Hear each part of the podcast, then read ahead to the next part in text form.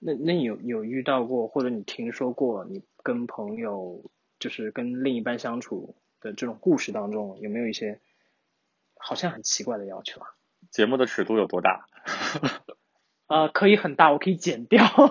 我那天其实后来了解了一下这个问题之后，我想了想，其实我自己个人身上并没有特别多，但是我听过有朋友的故事是说过，可能对象和他相处了很长一段时间都不太愿意去碰他，然后是属于身体洁癖。你这个包括牵手吗？呃，牵手也算。他说他有去跟他对象好好聊这个事儿，但是，嗯，反正也没有太多的解决。最后好像是说，可能有一些不愉快的过去，导致他对就是身体上的触碰这件事儿非常的不喜欢。对对，但是但是如果如果如果真的要去讲这件事情的话，其实有一些这种案例其实是会跟比如说童年阴影啊，或者是其实以前的一些创伤相关。如果是这样的话，倒还可以理解。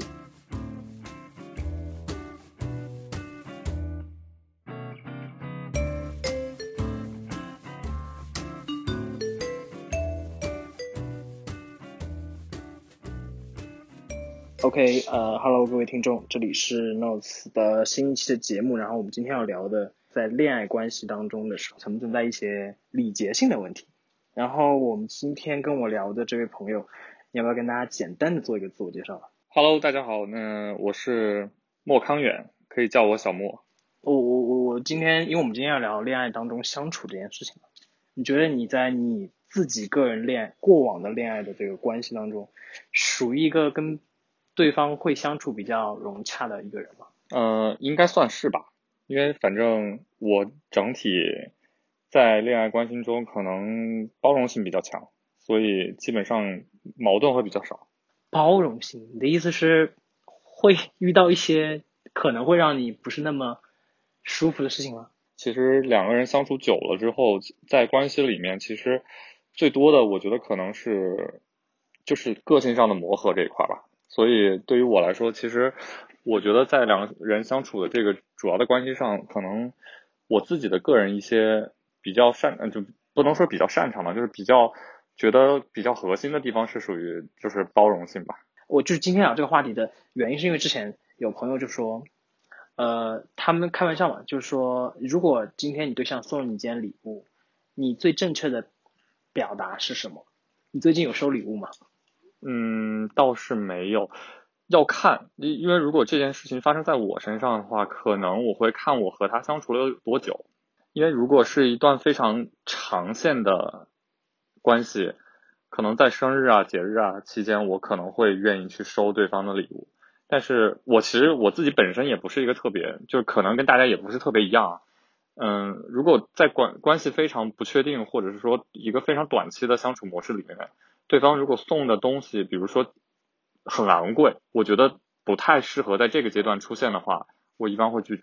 你说这短期是指一到三个月这种这种短期，还是对对对对对对，就是刚刚开始相处的这段时间。所以你刚才说的价位是多贵？是算 算很贵？比如说，比如说，嗯，我觉得也得看吧，就是主要是要看在当当下你是一个什么样子的收入情况。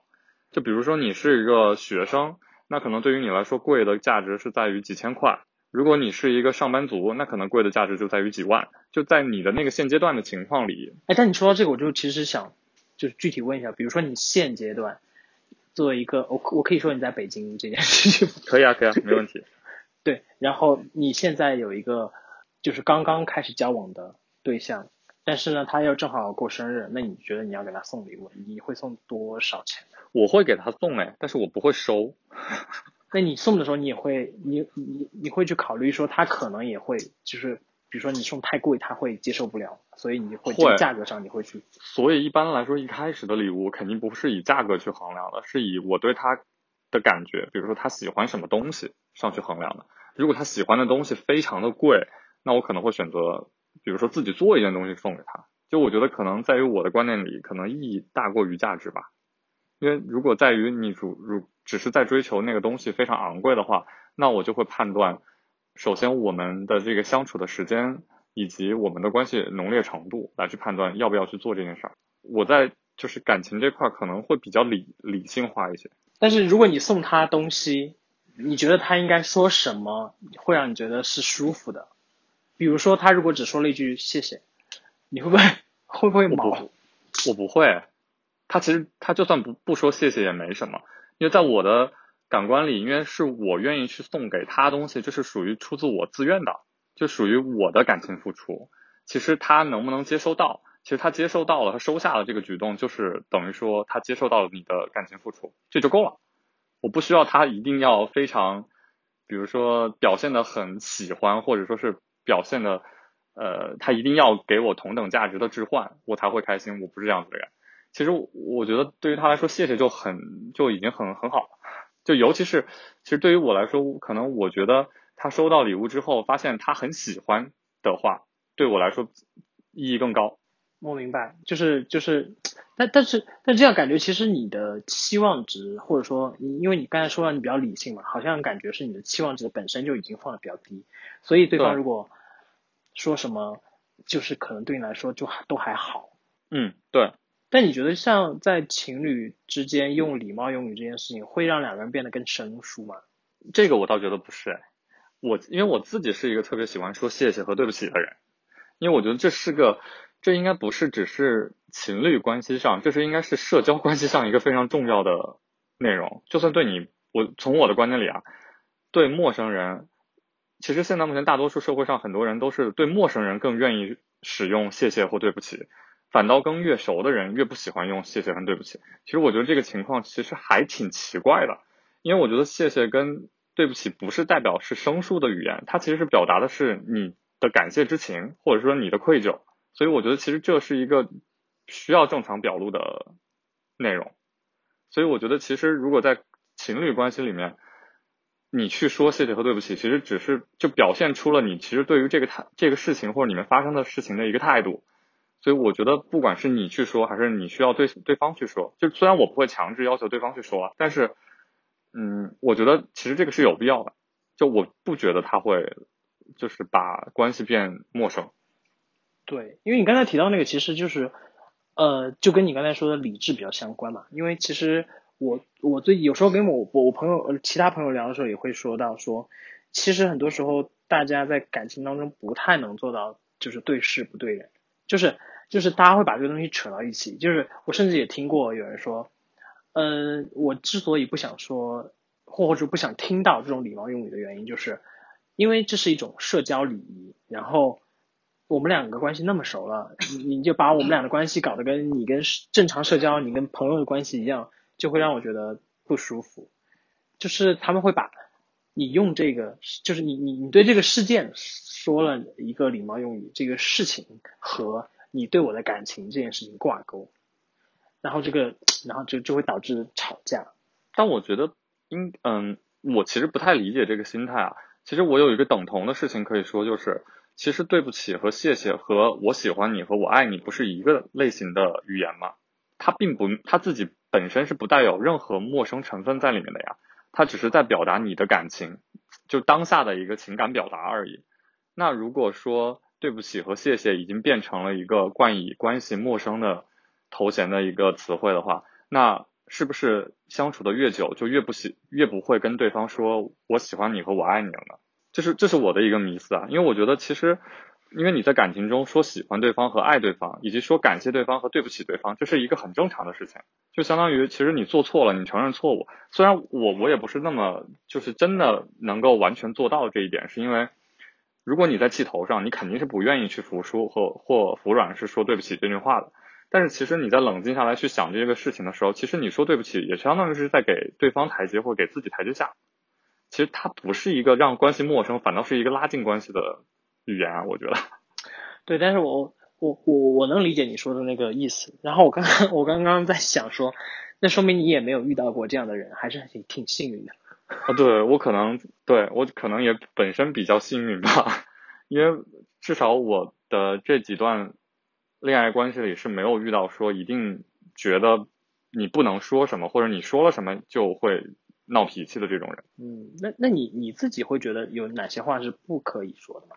嗯，我觉得也是分情况吧，因为实际上，在我的感觉里，好像也没什么不能说的话，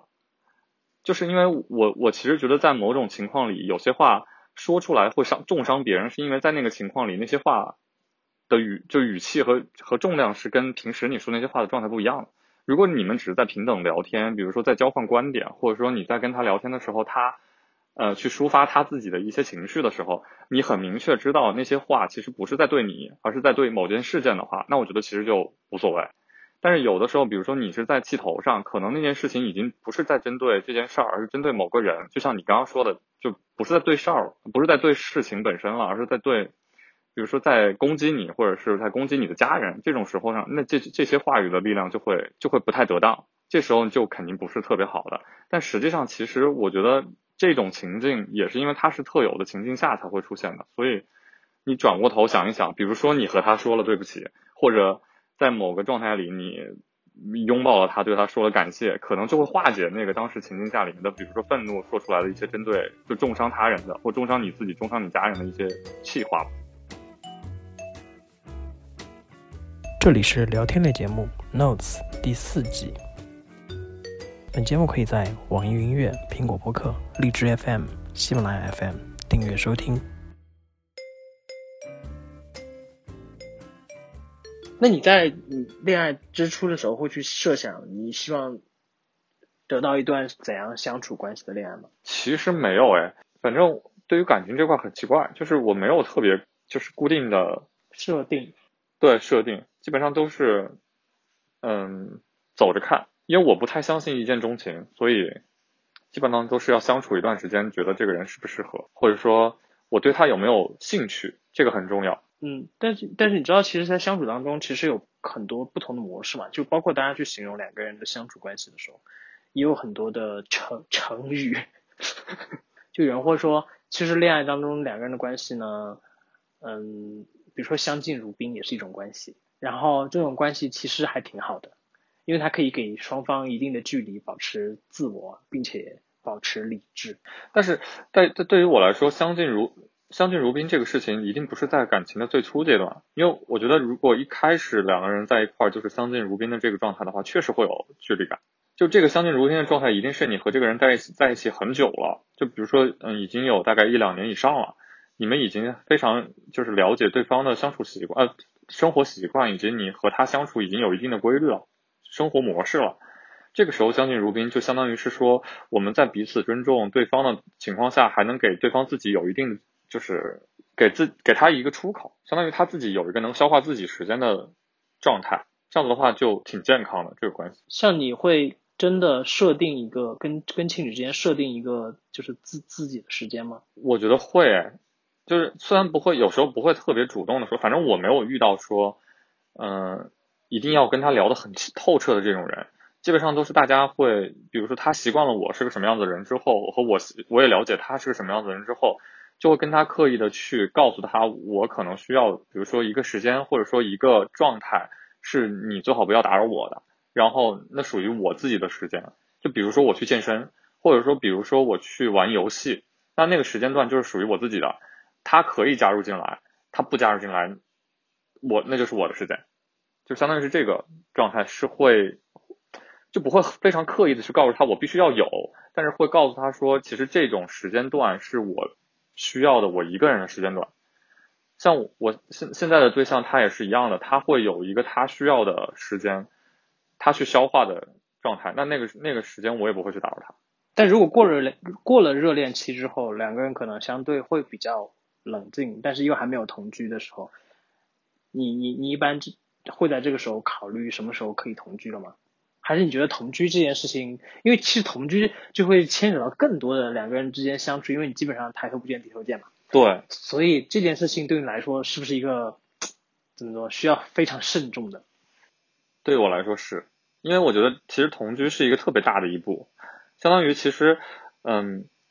这就是嗯，我怎么说呢？就比较不好听的意思是，其实我觉得不管是就是热恋期，其实是一个非常假象的感情阶段。其实相当于，其实因为你是全身心的在那个时间段特别喜欢他，所以你会营造出来一个可能不是你的状态。从我的角度上考虑，就因为你太过于喜欢他了，所以你很不希望表现出一些让他不喜欢的状态在他面前，所以基本上你都是会以你自己一个最好的状态去和这个人相处。这是我哈。嗯，我觉得大大部分人也是这样的啦。对，也但是也我也认识那些非常真实的朋友，就是虽然他很喜欢，但是他也不希望因为他很喜欢而做不了自己。我你你说这个，我倒是有遇到那种，就是我我先插一句，就是我我我倒是也有遇到那种，就是就一开始就说啊，我们要做我们我们要做自己哦，你一定要在我面前就是做你自己，你千万不要为了我就是不做自己。但是呢，我觉得情感这个东西还是很。很感性的，所以说你真的没有办法完全那样做的。对，其实大部分情况下，就算是一个特别有主见和特别做自己的人，在那个状态里，他也可能只能做到百分之七十到百分之八十的自己。那，已经够多了。嗯，我感觉，我感觉可能是这种状态。但但是对于我来说，因为如果你们选择同居了的话，其实同居这一步，相当于就是把你自己完全赤裸的暴露暴露给另外一面另外一个人的面前。所以我觉得，其实那是一个非常大的一步。所以我觉得应该要很谨慎的去。去对待，因为你其实，在你们俩还没住在一块儿的情况下，你可以以我其实比如说心情不好、身体不舒适的方式，你不和对方见面，就规避了你们可能会出现的一些问题。但是如果一旦同居了之后，其实就没有，基本上没有这个时间点了。其实这个观念对于我来说，可能我来表达可能不太客观，但是从我自己的感觉和我听朋友之间的故事是觉得，如果是真的是，比如说两个是从完全独立的状态里进入到一个关系的话。相处到一定阶段进行进行同居这个举动，我觉得大多数人都肯定还是比较谨慎的，因为一开始就同居这种，其实是怎么说呢？嗯，是可能会暴露很多风险的。对对对，是在赌博。我觉得你说的特别特别对，就是赌博这个词。对，我觉得这这是因为我最近在总结我自己之前的一些情感经历的时候，就觉得啊，太早同居这件事情的确有点。就是，而且很尴尬的点在于，你同居了之后，如果你要分开，就很尴尬了，还挺麻烦的。对，对对对，就会就会让两双方去想说，你肯定是出了什么问题，比如说两个人相处不好，或者更深的就直接就是你肯定不爱了。一开始不是在聊关于呃相敬如宾这件事吗？其实我后来突然想了想，关于同居这个概念，其实和相敬如宾概念其实都跟两个人的价值观和和那个感情观有很大的关系，说实话，因为比如说你和他其实，在某些方面的价值观和感情观非常合的话，其实实际上他其实是认同你的某些观点的。那相敬如宾对于他来说就不是一个特别困难的事儿。我觉得会出现像你说的，比如说对于说对不起和谢谢这件事儿觉得很陌生的原因，是因为他在他自己个人的价值观里就觉得这是一个非常生疏的事，所以才会产生矛盾。也就是相当于。比如说在同居这件事情上也是一样的，如果两个特别契合价值观的人在一起，就算一开始就同居，也可能不会像我们说的那样是赌博，有可能他们就是很合。对的，但是但是你刚才提到价值观的时候，我在想，因为我们我们就是我们平常其实聊到感情的时候，我们经常会跟朋友说，哎，你要找一个跟你处得来的，或者说你要找一个跟你的想法比较一致的，就是我们所谓的三观要一致嘛。但是有些事情啊，就是真的，比如说你们真的生活在一起，或者你们真的在相处当当中的时候，会有一些问题，好，有可能跟这个没有太大的关系，也不是完全无关啊，因为这是哲学上的问题，我们不去讨论。就比如说，我举个很直接的例子，比如说我是一个很挑食的人，而对方是一个喜欢吃非常多东西的人，其实这件事情就会很有点尴尬，就是因为我你是在说我吗？我在说我自己，我我也是，就还好吧。这个事情其实还还行，你不觉得这样挺挺搭配的吗？因为一个人特别挑食，而另外一个人其实特别不挑食。这样子的话，那挑食的人的东西，不挑食的人就可以吃掉啊。对，但是就是我遇到的情况是这样，就是比如说他，比如说他想去吃兔子，啊，我不是因我不是因为侥幸，我是真的不吃兔子。然后他就会想说，今天我想去吃兔，但只有我们两个人，那我去点的话，我一个人肯定吃不了，那怎么办？那就那就浪费啊！他就 他就很烦这件事情，对，然后他又不想浪费，然后他就很烦这件事情，对啊，然后他就很烦这件事情，他就觉得他就会暴露出一些他的情绪，而这种情绪又会影响到我，然后我就觉得好像是我的错，但我又觉得这为凭什么是我的错？但实际上，其实我觉得这件事儿其实特别小，就是这是个特别小的矛盾，其实也不不足，就不足以能够造成你们俩真的非常不和。就是呃，也不能这么说了，就是我觉得这种问题，其实在生活中或多或少都有的，像我自己生活中也有，就是对，就是我会经常因为基本上都是这种事情，对。对，因为是生活，就是每个人的生活习惯不一样嘛，就是和他的生活喜好不一样嘛，会导致会出现一些问题，就这是相处之后的一些矛盾嘛，其实还挺正常。但就我来说啊，嗯，比如说他，呃，我虽然我刚刚说浪费就浪费吧这件事儿，其实我也不是特别好了，但是因为我觉得其实能够解决这个办法的关系就在于说你又特别想吃，但是你又又不想浪费，那你看就能不能点半份呗，就跟。就是至少在你如果一定要坚持你自己的这个状态的情况下，你就去看能不能去说服店家去改变他的规则呗。就是可以不要把这个矛不要把这个矛盾集中在两个人身上，他其实是可以去转嫁到第三方的，对吧？对对对对对对对，这就是我的想法，就是因为其实我觉得这并不是你们两个人真的有矛盾，而是说因为他喜欢你不喜欢，但是因为他又想在喜欢的情况下不是特别故意的迁就你而。不吃他喜欢的东西，那其实这件事情不是在于你，也不在于他，而在于就这个事情。所以我觉得，那如果是这样子的话，他觉得他点一份兔子太多，他吃不完，那就两种解决方式嘛，要么就是少点一点，那就只能店家去妥协；要么就是点多了回来他吃两顿呗。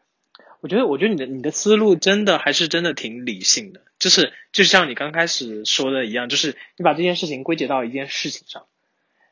然后我们一起去把这件事情解决掉，其实两个人就真的不会因为这个事情产生一些不必要的矛盾。但是说到这儿，其实我自己也可以自曝一个问题，就是因为你过度于冷静的时候，也会出现一些问题。因为像反正我相处中也出现过一个矛盾，我不知道你你有没有遇到过哈？就相当于如果两个都非常理性的人。在一块儿的话，他会有一定时间段，其实人的情绪有时候是会很脆弱的。就比如说他在压力非常大的情况下，或者很很沮丧、很需要安慰的时候，其实他自己也是一个非常能够分析的人。但在那个状态里，他其实更需要的是就是一个倾听者，而不是一个给建议的人。但是因为我大多数情况下就是希望迫切的去帮别人，会导致于我很喜欢去给意见。但其实他在那个状态里不是不知道那些意见，而是因为他在那个情况下，他更想的是一个人听他说话和陪着他。我我这块一直都做的不是特别好，就是因为每当就是我对象他可能就是压力特别大，然后很难受的时候，然后他就他就希望是能够听你说一些鼓励他的话。对于我来说，其实可能作为我个人来说的话，我会觉得有点做作，因为我其实想帮你解决这个问题。但是其实后来我自己反思了一下，也确实不应该太过于理性，在这种状况下，因为其实他不是不知道这些问题，也不是不能分析，而是因为他其实在那个状态里，对他知道那些道理，他只是希望有个人能够支持他。我非常感同身受，因为我我我可能处在你对象的那种关那种位置上很多次。哦，就是如此，会有。会有会有，就是就是，而且这种问题真的，嗯，有些人会把它归结到你情商高不高，就是什么时候该说什么样的话。但我觉得真的，但这种情况就其实跟刚才那种情况一样，就是在相处过程当中，真的会有很多你不知道对方的习惯，或者你一下子忘了我这个时候应该怎样，因为感受这个事情太因人而异了，所以也是在不断的摸爬滚打跟试错的。过程当中才会怎么说呢？才会了解到一套比较合理的方法吧。所以就是，但是在那个状态里，他不会主动跟你说，我只是要你，只是要你闭嘴，听我说话这件事儿。所以，因为这样子的话，就是只只可能犯过错，你才知道原来哦是这样。那，我曾经在崩溃的时候，就直接就在吼对方，然后就说我真的只是要你安慰一下我。你就说一句支持就可以了，什么话都不要说。对对对，我后来发现哦，其实因为就这种东西其实跟每个人有关系，因为其实因为这件事放到我这儿就不会，因为在某些情境下大家都不会去表达自己内心里真实要表达的东西，就比如说他，就你不在那个那个被逼急了的状况下，你不会告诉他其实你只是需要安慰这件事儿吧，所以大家都是在互相猜对方要什么。所以你在这种情况下，连谢谢和给谢和不是不是谢谢和对不起都不愿意说的话，那其实对方更 get 不到你的情绪了。这这是我的看法哈。总结的好好，你又回到了开头。对我就是一个特别喜欢起承转合的人。